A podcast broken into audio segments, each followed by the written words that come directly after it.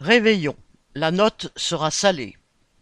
Tous les jours, les chaînes de télévision ne lésinent pas sur les publicités et les recettes pour bien préparer les repas des fêtes de Noël et du jour de l'an, en insistant sur l'achat de produits classiques mais encore abordables. Pour qui? Maintenant que l'inflation n'est plus aussi élevée qu'il y a quelques mois, comme le répète le gouvernement.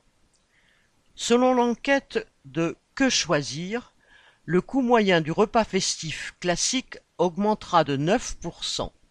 C'est moins que la hausse de 15% du Noël 2022, mais toutes les hausses se cumulent et le réveillon de 2023 devrait coûter en moyenne 25% plus cher qu'en 2021. Avec les hausses des prix du foie gras, du saumon, plus 6%, des vins, plus 16%, des légumes, plus 12%, des fromages, viandes, fruits, plus 7 à 9%, et des sucreries dont le chocolat, plus 10 à 20%, la dépense moyenne anticipée pour les repas de fête 2023 se situerait entre 120 et 150 euros.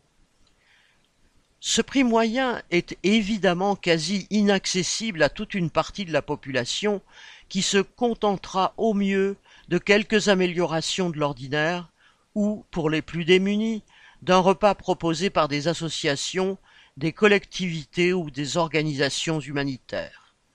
Mais cette période est d'abord une occasion pour toute une série d'entreprises de réaliser le quart, voire le tiers de leurs ventes de l'année, à commencer par les grands industriels et les capitalistes de la distribution, qui ne lésinent pas sur les hausses et se préparent à sabler le champagne. Sylvie Maréchal